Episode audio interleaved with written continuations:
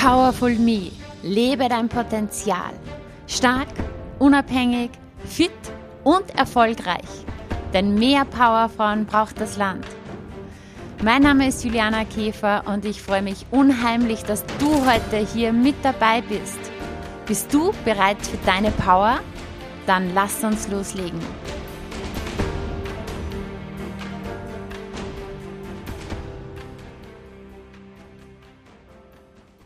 Willkommen zur 175. Powerful Me Podcast Folge. Heute geht es um das Thema Sichtbarkeit, ganz im Speziellen um das Thema Sprechen vor Publikum. Dazu habe ich mir eine wahre Expertin eingeladen, nämlich Elisabeth Eidenberger. Elisabeth ist Moderatorin, Sprechtrainerin, Speakerin, Marketingchefin der oberösterreichischen Nachrichten und sie ist Zweifachmama derzeit in Karenz. Wir sprechen in dieser Folge darüber, ob denn jeder sprechen kann oder ob das nur sozusagen ein paar bestimmten in die Wiege gelegt wurde. Ich frage Elisabeth auch, wie sie zur Moderation gekommen ist, wie sie zum Sprechtraining gekommen ist und warum uns das Sprechen vor anderen so nervös macht. Wir verhalten uns manchmal doch gar nicht mehr so authentisch, ja, wenn wir irgendwo vor Menschen stehen, wenn wir öffentlich sprechen vor anderen Menschen. Sprechen kann man lernen, aber wie? Das verrät uns Elisabeth in diesem Interview. Ihr ist es wirklich sehr, sehr wichtig, Menschen beim Sprechen zu unterstützen. Und sie erzählt uns auch in dieser Folge, warum sie vor allem Frauen mehr Mut machen möchte, sich besser zu präsentieren. Natürlich habe ich ihr auch Quick-Tipps fürs Sprechen entlockt und wir sind ja beide 40 geworden vor kurzem und sie verrät uns ihre wichtigsten Learnings aus den letzten vier Jahrzehnten. Viel Spaß bei dieser Folge!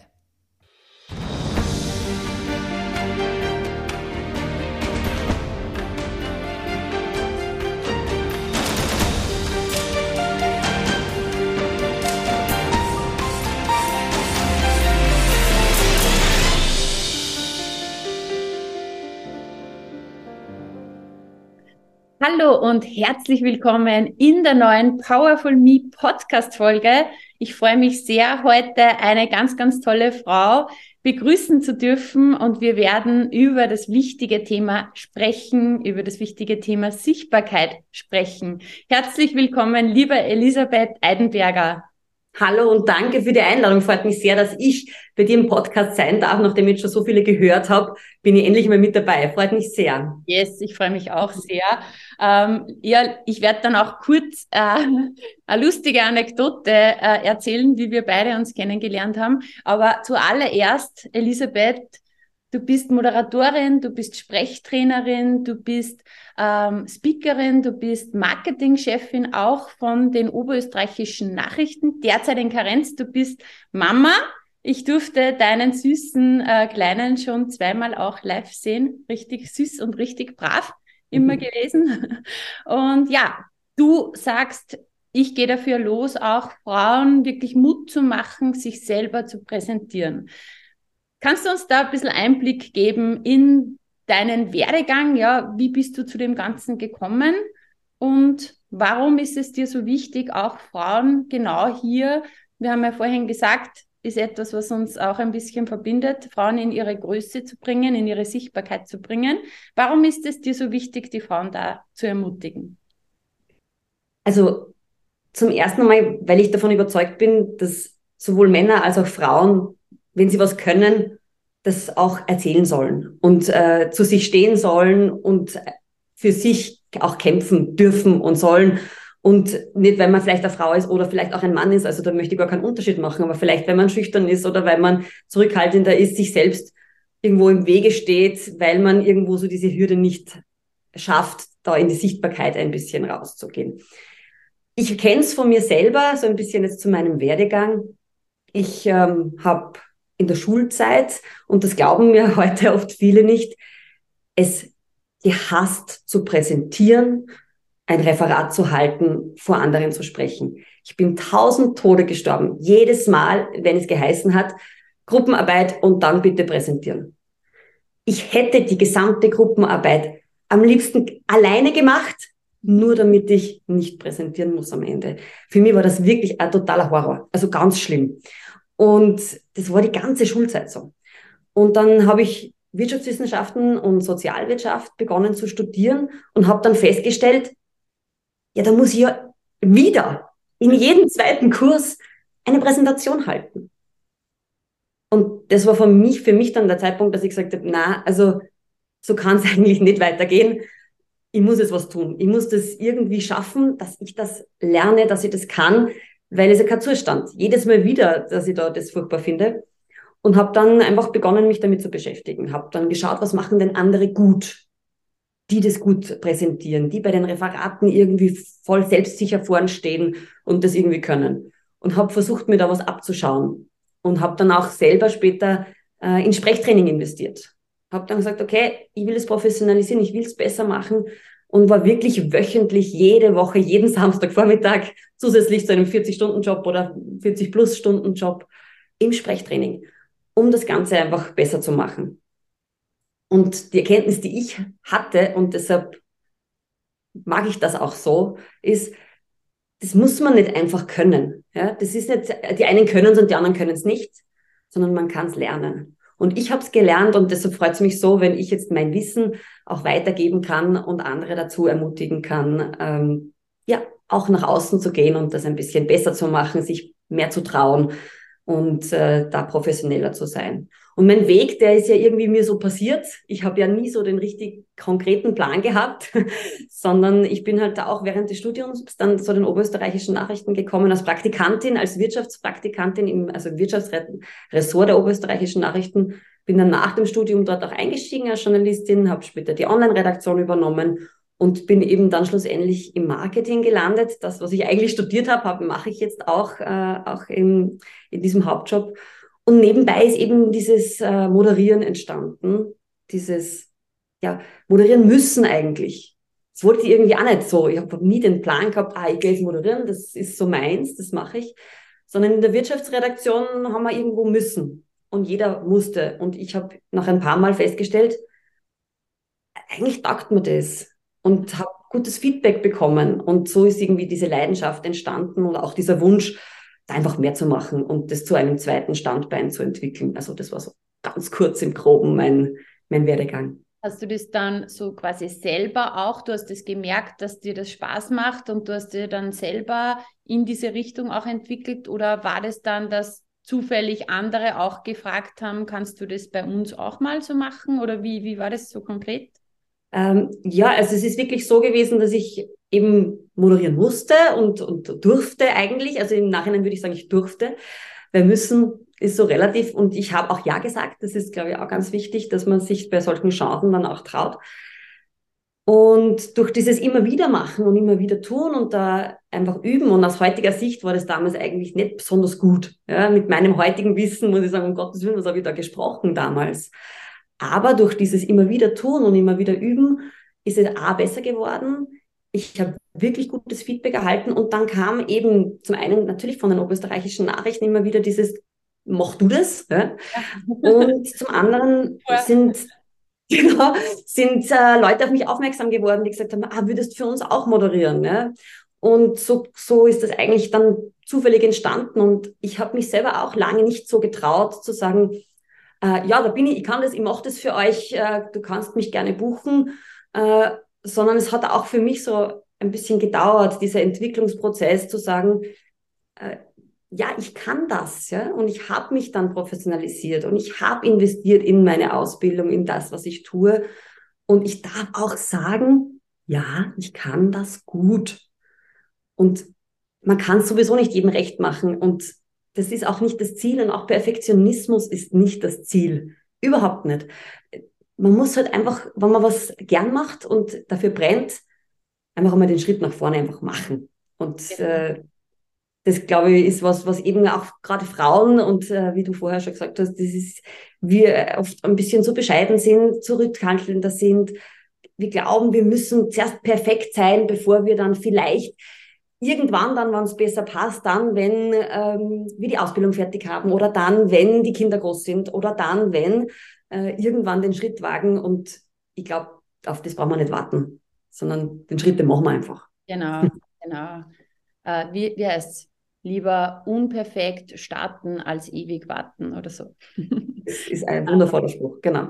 Du machst das ja wirklich richtig gut. Ich durfte dich ja schon erleben und ich glaube, wann war das letzte Woche? Hattest du eine Moderation vor 1000 Menschen?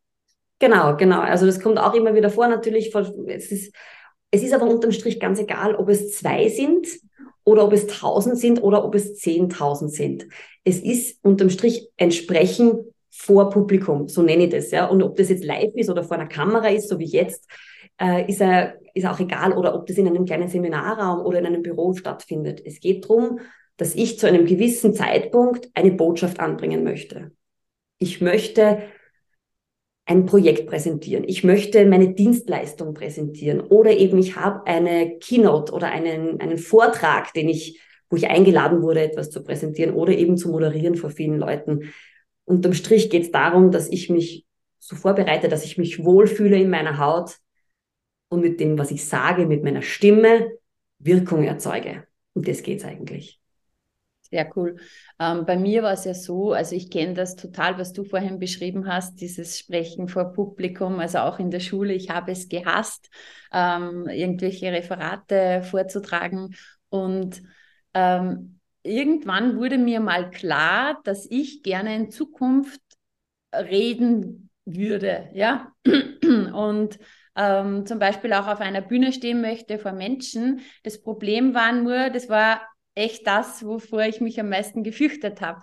Ich meine, es äh, gibt ja auch so Studien, die Menschen haben teilweise mehr Angst vor öffentlichem Sprechen als ähm, vor dem Tod. Und. Ich, mein Weg war dann so, erstens einmal, ich habe mir immer gewünscht, dass ich den ultimativen Tipp bekomme. Und ich habe immer gehört, du musst es einfach tun und nochmal tun und nochmal tun und unperfekt starten. Und ich habe mir immer gedacht, ah, ich möchte es aber nicht. Also ich mhm. möchte trotzdem den einen Geheimtipp oder so. Ich kann jetzt nur sagen, im Nachhinein, es ist halt wirklich so. Ähm, je öfter du was machst, desto besser wirst du. Und mein Einstieg war halt der, dass ich mich dann irgendwann einmal getraut habe über Fitness, wo ich ja gut war, wo ich dann gesagt habe, okay, ich mache jetzt eine Trainerausbildung, Piloxing. Ich fange so an, ich stelle mich vor eine Gruppe hin und ähm, mache die Fitnessübungen vor und muss nicht unbedingt viel reden. Aber ich weiß zumindest, das, was ich da vorne vormache, das kann ich. Und dann darf sich das entwickeln. Und irgendwann habe ich mir dann gedacht, und jetzt traue ich mich mir ein Mikro dazu zu nehmen, dass ich wirklich richtig gut hörbar bin. Und so hat sich das dann immer mehr gesteigert, dass ich immer ähm, sicherer wurde, immer selbstbewusster wurde, weil ich habe gewusst, jeder starrt mich die ganze Zeit an, äh, meinen Körper.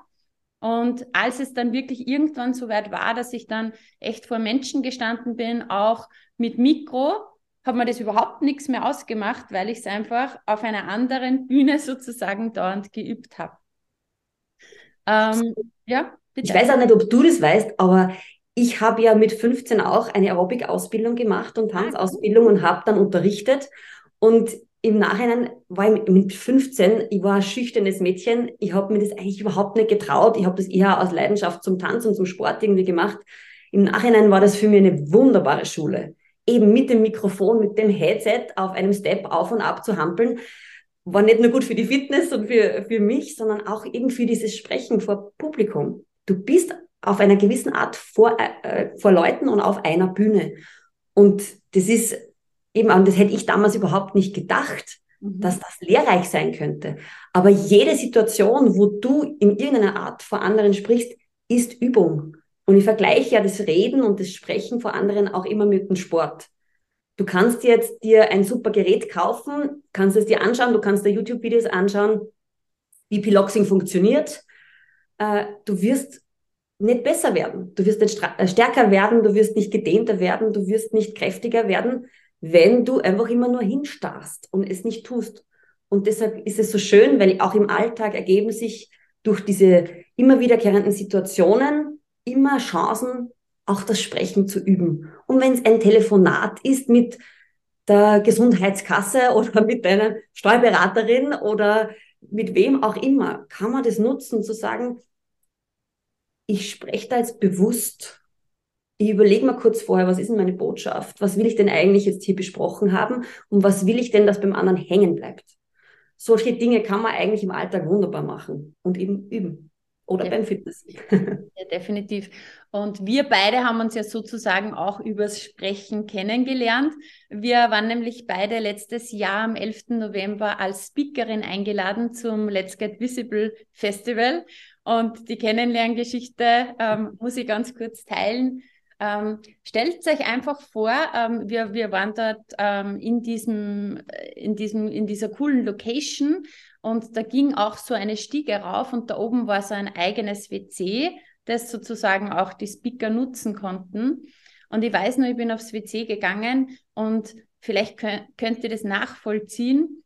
Ähm, es hat dort keinen Schlüssel gegeben. Ja? Und das WC war von der Tür ungefähr drei Meter weg. Und das ist so dieses, wenn man da reingeht und man weiß, okay, ich kann da jetzt nicht zusperren, kann auch die Türe nicht zuhalten.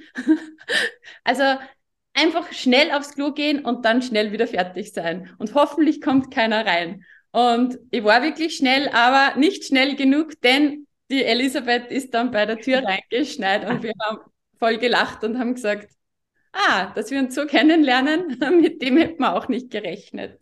Genau, zack, bin ich da drinnen gestanden, auf der Suche nach dem Klo. genau, war ganz lustig. War eine gute Geschichte. Genau, und äh, wir haben eh gesagt, das, ähm, da steht jeder drüber, aber es war lustig. Wir werden uns immer daran erinnern. Richtig, genau. So ist es.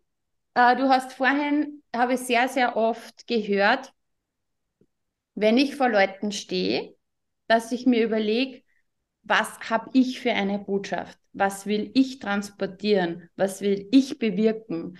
Und ähm, ich habe da so oft dieses Wort Ich gehört. Und ich glaube, dass das so entscheidend ist, weil ganz oft hat man ja beim Sprechen vor Publikum eben Angst, wenn sozusagen, also man, man ist sehr viel im Außen. Was denken sich die Leute vielleicht? Wo schauen die hin? Also man, man ist vielleicht von den, von den Gedanken her sehr viel im Außen.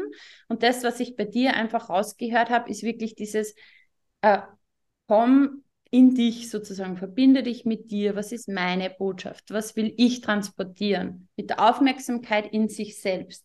Vielleicht können wir hier direkt ein bisschen losstarten, du hast gesagt, vielleicht kannst du uns den ein oder anderen Tipp auch mitgeben. Ja, was können wir tun, um da noch ähm, besser, selbstbewusster auf der Bühne zu stehen? Ja, gern, natürlich. Und dieses Ich, das, du sagst es ganz richtig, das, was wir oft vergessen, wenn wir in diese Situation, in diese unglaublich ungewohnte Situation für viele natürlich kommen, ist, dass wir auf uns selbst vergessen und dann eben äh, geht die Technik, ist die Präsentation, äh, hat die PowerPoint, funktioniert der Ton, äh, was, wie schaue ich aus? Ähm, und im Publikum, wer sitzt da um Gottes Willen, da schaut einer irgendwie schräg. Man ist total fokussiert auf das Außen. Und das Wichtigste, finde ich, oder eines der wichtigsten Dinge, bevor man sich hinstellt vor anderen, ist Fokus. Konzentriert zu sein, auf sein Thema, auf sich selbst konzentriert zu sein, zu wissen, was man sagen will. Und das wissen wir ja. Wir sind ja Expertinnen und Experten für das, was wir tun, für unsere Sache, für unsere Dienstleistung. Wir wissen es ja. Also dieses Konzentrieren, dieser Fokus und um diesen zu erlangen, empfehle ich immer kurz vorher, also bevor man irgendwo starten muss, 15 Minuten vorher weggehen. Also wirklich so in ein Hinterkammer, aufs Klo, irgendwo, wo man einmal kurz für sich ist und atmen. Mhm. Denn Atmung ist sowas wie Win-Win-Win-Win-Win-Situation. Atmung beruhigt uns. Wenn wir tief in den Bauch einatmen, und das kann man richtig schön im kontrollieren, indem man die Hände auf den Bauch legt mhm. und versucht mal ein- und auszuatmen und zu schauen, bewegt sich denn mein Bauch oder bewegt sich mein Brustkorb? Wenn sich der Brustkorb bewegt, dann bin ich mit meiner Atmung zu weit oben. Das unterstützt die Nervosität, das unterstützt das Lampenfieber, dieses Hyperventilieren. Also bewusst in den, Bauch, in den Bauch zu atmen, das beruhigt. Das bringt den Puls nach unten, den Cortisolspiegel auch ein bisschen nach unten. Es bringt aber auch meine Stimme nach unten. Denn die Stimme, die tendiert immer nach oben zu rutschen, wenn wir nervös werden dann kommt, dann werden wir so piepsig manchmal. Also es ist auch so, äh, natürlich auch ein bisschen ein Frauenthema, dass wir dann so piepsig werden, weil die Stimme, der Frosch, ja, man kennt ja diesen Frosch, man kommt nach oben. Also atmen bringt auch die Stimme nach unten und selbst nach unten. Und dann kann ich mich fokussieren und dann kann ich mich konzentrieren. Und auch auf der Bühne dieses Atmen beizubehalten. Denn das glauben auch immer viele, wenn man dann so im Reden ist, man darf ja keine Pause machen, na, na, na, na, na, na, und dann kommen dann die Ms und As und, äh, wenn ich irgendwo stecke. Dabei reicht es eigentlich, wenn ich kurz mal eine Pause mache, weil der andere, der braucht eh auch Zeit zum Nachdenken. Und dieses Einatmen, Ausatmen zwischendurch einmal bringt mir was, weil ich Zeit habe nachzudenken und es bringt dem anderen was, weil er auch Zeit hat nachzudenken. Was haben die gerade gesagt da? Und, das ist das vierte Win, ich weiß nicht, wie viele Wins wir schon haben, wenn man atmet, dann kommt auch mehr Sauerstoff ins Gehirn. Und mehr Sauerstoff im Gehirn bedeutet, ich kann besser denken. Sprich, weniger Gefahr, etwas zu vergessen, ein Blackout zu haben. Also dieses Atmen für den Fokus und für die Stimme, für den Kopf, das ist, glaube ich, eine der ganz wichtigsten Sachen und eines, auf das man gar nicht so schaut, weil man so auf den Inhalt fokussiert ist und so auf dieses Reden, dass man auf das Nichtreden dazwischen fast ein bisschen vergisst. Definitiv. Also das ist einfach mal die Basis und der Fokus wirklich auch auf sich und auf die eigene Botschaft. Äh, natürlich, das sehe ich bei dir immer, also auf, auf Instagram hast du ja auch mal gefragt, was wollt ihr sehen von mir? Zum Beispiel, wie ich mich vorbereite vor einer Moderation oder ich weiß nicht, du hattest mehrere Auswahlmöglichkeiten mhm. und ich äh, erinnere mich, dass du dann verwundert warst, dass da so viele das interessiert, wie du dich vorbereitest. Und da hast du ja jetzt deine Follower auch ein bisschen teilhaben lassen. Und ich glaube, das ist auch ein ganz, ganz wichtiger Punkt, eben um sicher auf der Bühne vor Publikum stehen zu können, dass man sich gut vorbereitet. Kannst du da noch ein bisschen was dazu sagen? Ja, genau. Also Vorbereitung ist dann nicht mehr so notwendig, wenn ich es einfach schon tausendmal gemacht habe und richtig gut kann. Wenn ich ein Roger Federer bin und echt gut Tennis spielen kann, dann brauche ich jetzt bei der Vorbereitung nicht mehr auf die Technik so genau schauen. Da geht es dann um Wettkampf. Und genau darum geht es, dass bis ich in dieses Stadium komme, dass ich der Wettkampfsportler bin, dass ich das abrufen kann, dann, wenn es notwendig ist, ist die Vorbereitung umso wichtiger. Und eben wie du gesagt hast, ich, ich poste auch gerne Fotos natürlich, wenn ich moderiere oder wenn ich einen Vortrag halte oder wenn ich wo bin. Und habe es dann interessant gefunden, dass die Leute das gern wissen würden, wie ich mich denn vorbereite und äh, nehmen jetzt gerne auch Menschen mit auf Instagram hinter die Kulissen oder eben wie mache ich denn eigentlich meine Kärtchen oder wie übe ich denn? Und es ist tatsächlich so, dass ich laut sprechen übe. Also ich mache das tatsächlich. Ich bereite inhaltlich meine Kärtchen vor oder wenn ich keine Kärtchen brauche, einfach lege ich mir meinen Leitfaden zurecht. Und dann stelle ich mich überall, wo ich mit mir selbst bin, also wo ich jetzt nicht unbedingt unter tausend anderen Leuten bin, und rede mir das vor. Vor allem die ersten paar Sätze. Die sind immer ganz, ganz entscheidend. Die müssen sitzen und die dürfen auch zu einem gewissen Grad auswendig gelernt sein. Sie sollen jetzt nicht unbedingt auswendig gelernt klingen. Aber wenn ich es mir oft vorsage, immer wieder übe. Und das tue ich beim Schminken vorm Spiegel, das tue ich am Klo, das tue ich, äh, wenn ich aus dem Fenster in die Ferne starre oder irgendwo im Auto sitze, auf dem Weg noch zur Veranstaltung, dann rede ich mir die Einleitung vor, immer wieder, bis ich das Gefühl habe, jetzt flutscht's, ja, jetzt klingt's gut, jetzt ist es, ist es harmonisch und dann kann ich es auf der Bühne einfach besser abrufen. Wenn ich dann in meinen Fokus komme, dann habe ich es da im Kopf, hinter mir drinnen, weil ich mich vorbereitet habe, weil ich es einfach durchgegangen bin. Und ich glaube, es reicht nicht, sich das niederzuschreiben und dann auf den, einen Kärtchen festzuhalten und dann denken, da steht's eh, ich, dann erinnere mich eh dran, weil es steht ja da, sondern dass ich zu einem gewissen Teil einfach im Kopf habe. Ich, ich muss abgespeichert haben. Vor allem den Anfang und dann kann ich eh immer wieder mal auf ein Stichwort schauen oder auf einen Notizzettel schauen. Aber der Anfang, das ist ganz wichtig, dass ich den Intus habe. Definitiv. Und im Endeffekt ist es ja auch Mentaltraining und im Endeffekt ist es ein Visualisieren, weil ich denke mir, wenn du das da auch übst, du stellst dir ja schon die ganze Zeit vor, auch wie du da vor diesen Leuten stehst. Ähm, du nutzt auch mehrere Kanäle, mehrere Sinneskanäle, weil eh, wie du sagst, nur sich irgendwo was aufschreiben, ja, dann sehe ich das visuell vielleicht, ja. Nur mhm. wenn ich dann spreche, das ist auch was Kinästhetisches, ich bewege mich dabei, ich höre die Worte, somit habe ich einen auditiven Eingang und dadurch festigt sich das Ganze viel, viel mehr. Und diese ständige Wiederholung ähm, speichert es dann auch wirklich ab. Genau, so ist es. Okay, Elisabeth, also verrate uns jetzt, wie können wir das Sprechen lernen? Hast du da eine Antwort darauf? Die Antwort hast du dir selber ja schon gegeben und die ist tun. man soll es einfach tun und man soll es probieren.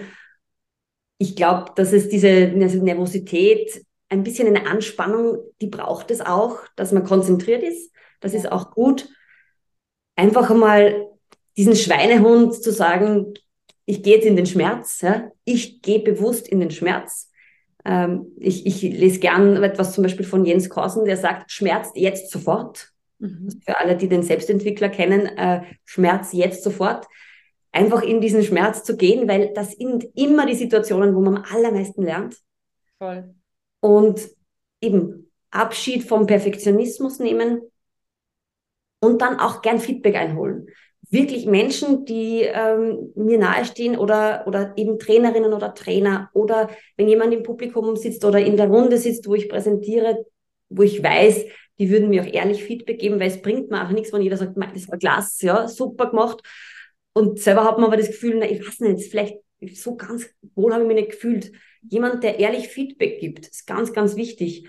Oder, und das mache ich sehr, sehr gerne, einfach einmal in die Kamera sich selbst aufnehmen. Ja.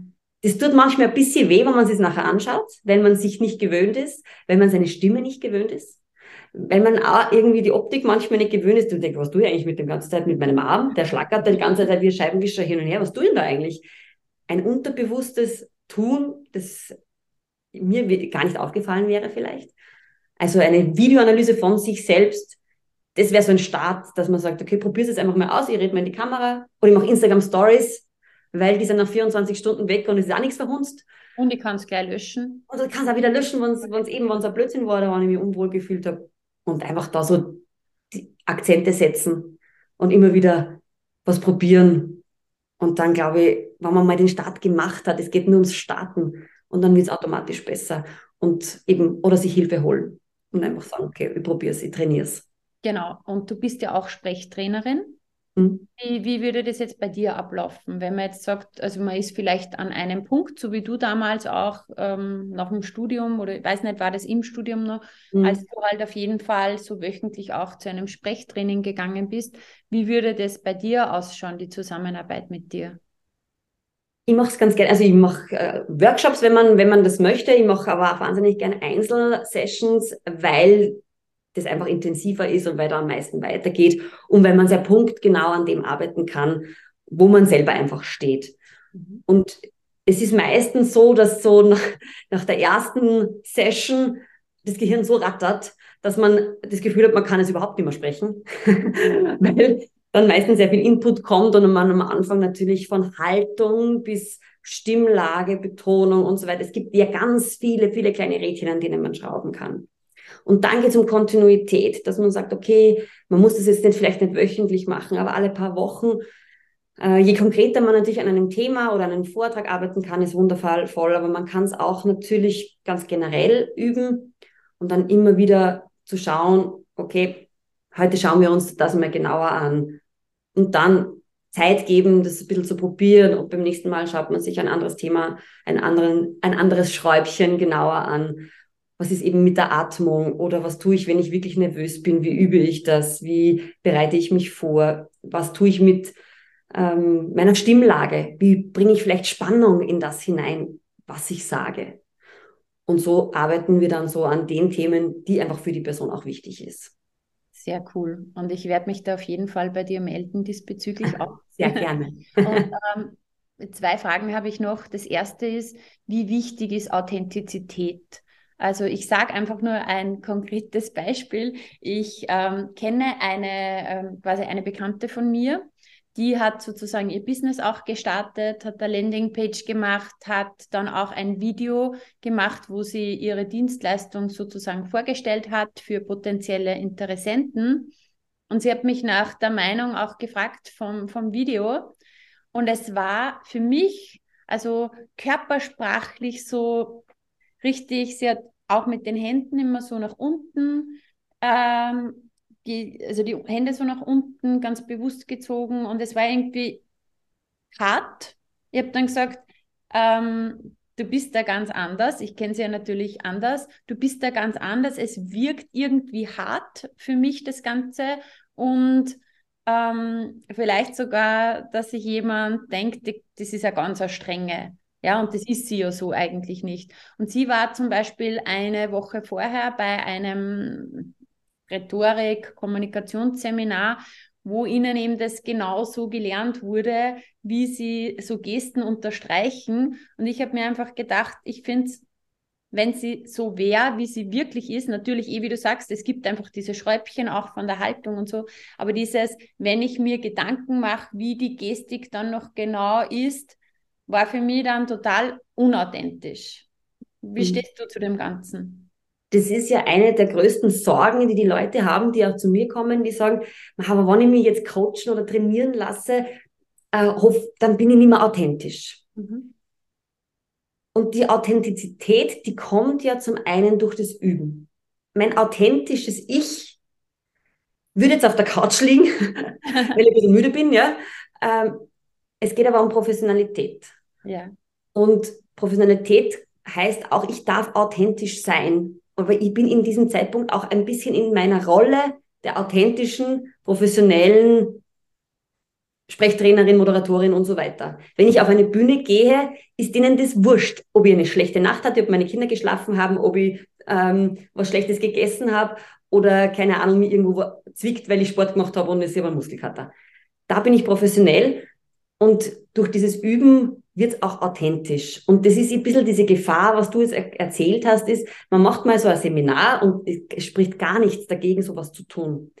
Aber man kriegt eben, so wie gesagt, nach dem ersten Mal hat man so viel Input, dass man es noch gar nicht untersetzt. Mhm. Sondern dann probiert man das heute. Halt. Sie hat gesagt, man muss große Gesten machen, dann mache ich große Gesten.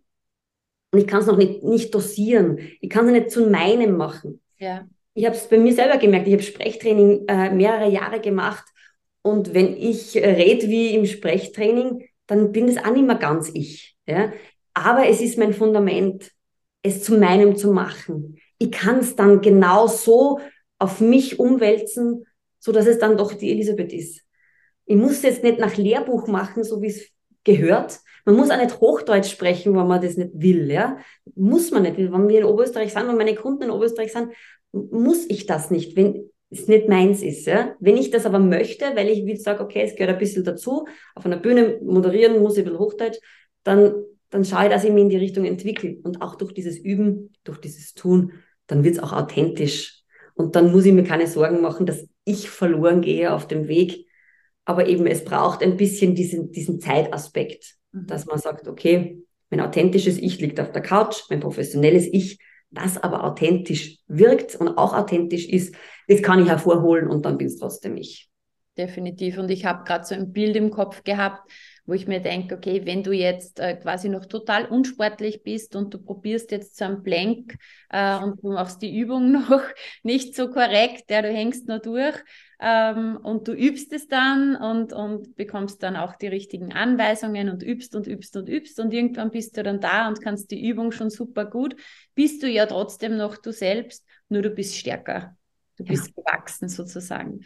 Richtig. Ja, ähm, jetzt haben wir ja beide heuer im ersten Quartal äh, ein wichtiges Datum erreicht, nämlich wir sind beide jetzt äh, 40 Jahre geworden. Oh ja. okay. Happy Birthday to us. Genau. ähm, wenn du jetzt so grob auf die letzten 40 Jahre zurückblickst, was gibt es da für Learnings, wo du sagst, diese Lebensweisheit nehme ich mit? Ja, viele eigentlich, weil der 40er ist ja schon so der Zeitpunkt, wo man mal dann kurz nachdenkt. Ja, das, auch wenn es nur eine Zahl ist und immer, immer denkt, wie schaut man eigentlich mit 40 heutzutage aus? Oder wie ist man, wie hat man zu sein mit 40? Man ist ja, wie man ist.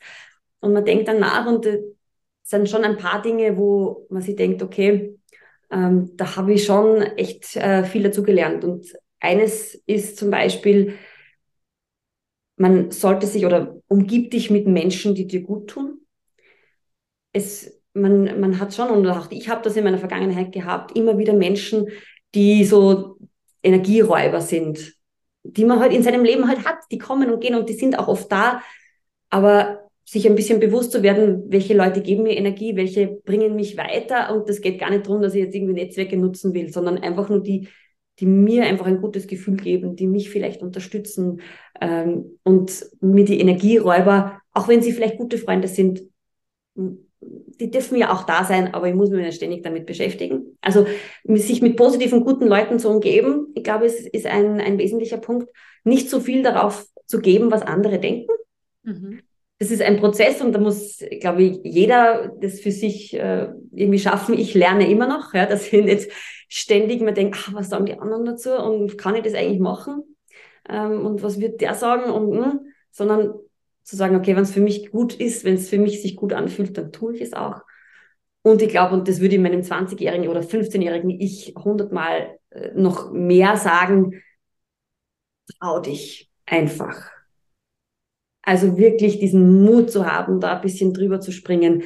Ich habe auch jetzt erst mal was Vernünftiges studiert, weil ich mir nichts anderes getraut habe, dass ich mir denke, ah, studiere Wirtschaft, da kann man nichts falsch machen. Ja? Also, und es war nicht verkehrt, es hat auch, es hat super gepasst. Aber es viele Situationen, wo ich mir dachte, ein bisschen mutiger sein. Lieber zu einer Chance Ja sagen, zugreifen, auch wenn ich mir nicht hundertprozentig sicher bin. Aber wenn es nur die Angst vor sich selbst ist und vor dem eigenen Tun, dann lieber Ja sagen und nicht Nein. Also das ist so, das sind vielleicht drei Dinge, die, die so Learnings waren die kannst du sicher auch in irgendeiner Art und Weise nachvollziehen. Kann ich absolut bestätigen, genau. Und ähm, ich habe immer so dieses, manchmal schwingt ja dieses Wort Midlife Crisis ähm, irgendwo umher. Wir werden nur alle 120, das ist noch lange nicht Midlife. Und ich sage immer, ich finde das cool. Also was heißt denn Midlife Crisis? Das heißt, also Crisis, was heißt das? Im Endeffekt, irgendwann stellen sich halt die Menschen die Frage, wenn Sie so zurückblicken, taugt mir das? Wie geht es mir? Lebe ich das Richtige? Braucht es vielleicht Veränderung? Im Endeffekt, ich sehe das total positiv, dass man sich einfach einmal Fragen stellt und einmal reflektiert. Und ganz viele kommen vielleicht oft draus, drauf, ja, ich habe noch nicht äh, so gelebt, wie ich gerne leben würde. Und dann ist doch viel besser, man macht Kurskorrekturen ähm, und hinterfragt sich einmal ein bisschen.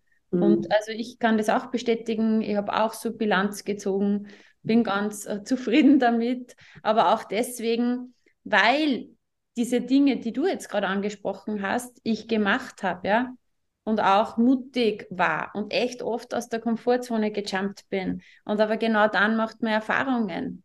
Und, und ja, ich denke, es ist auch immer ein bisschen eine Eigenverantwortung und eine Art von Selbstwert und Selbstliebe, sich selber zu fragen, wie möchte ich es denn gerne haben?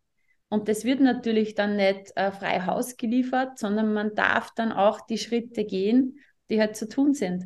Und jeder kann sich das dann erschaffen, weil ich sage, bist auch nicht jetzt ähm, von heute auf morgen Moderatorin gewesen, die vor tausend Menschen steht, sondern du hast irgendwann angefangen, dass du sagst, okay, und jetzt nehme ich Sprechtraining und ich gehe da regelmäßig, konstant, ich übe, übe, übe, entwickle mich weiter. Und somit ähm, ist es dann das Ergebnis. Das heißt, sehr, sehr viel, was du in deinem Leben auch hast, hast du dir einfach selbst erschaffen. Und es war sicher nicht immer einfach. Hm, nee. Aber, Aber das ist ja auch das Schöne, wenn es so einfach wäre, wäre es ja auch irgendwo fad. Definitiv. Ja. Hey, ich sage vielen Dank, liebe Elisabeth. Da waren richtig, richtig coole Tipps dabei. Wir möchten einfach alle Zuhörerinnen, alle Zuhörer ermutigen. Traut euch, geht's raus mit eurer Botschaft, macht dich sichtbar, macht dich groß. Und ja, jeder von uns hat eine Botschaft. Liebe Elisabeth, gibt es noch irgendwelche Abschlussworte, die du gerne noch sagen würdest? ich sage gerne, tue Gutes und sprich darüber und dann das auch wirklich tun, den Schritt nach vorne zu wagen, drüber zu sprechen über das, was wir tut und wirklich aus dieser Komfortzone vielleicht auch mal rausgehen. Es zahlt sich auf jeden Fall aus. Und äh, wenn es irgendwo einen Stupser braucht, vielleicht hat jetzt jemand einen Stupser von uns bekommen, würde mich sehr, sehr freuen. Und äh, danke nochmal für die Einladung. Es war echt klasse. Dankeschön. Bitte gern. Danke, dass du hier warst und diesen Podcast bereichert hast. Alles, alles Liebe. Tschüss. Tschüss. Danke. So schön, dass du dabei warst und dir die Zeit für dich selbst genommen hast. Teile diesen Podcast, wenn er dir gefallen hat und bewerte ihn mit fünf Sternen, damit auch noch viele andere sich inspirieren lassen können. Ich freue mich sehr, wenn du auch das nächste Mal wieder dabei bist. Und wenn du Fragen hast oder etwas teilen möchtest, kommentiere super gerne auf Instagram. Schreib mir, schreib mir eine Nachricht. Ich freue mich immer, wenn ich von dir höre. Bis bald, deine Juliana.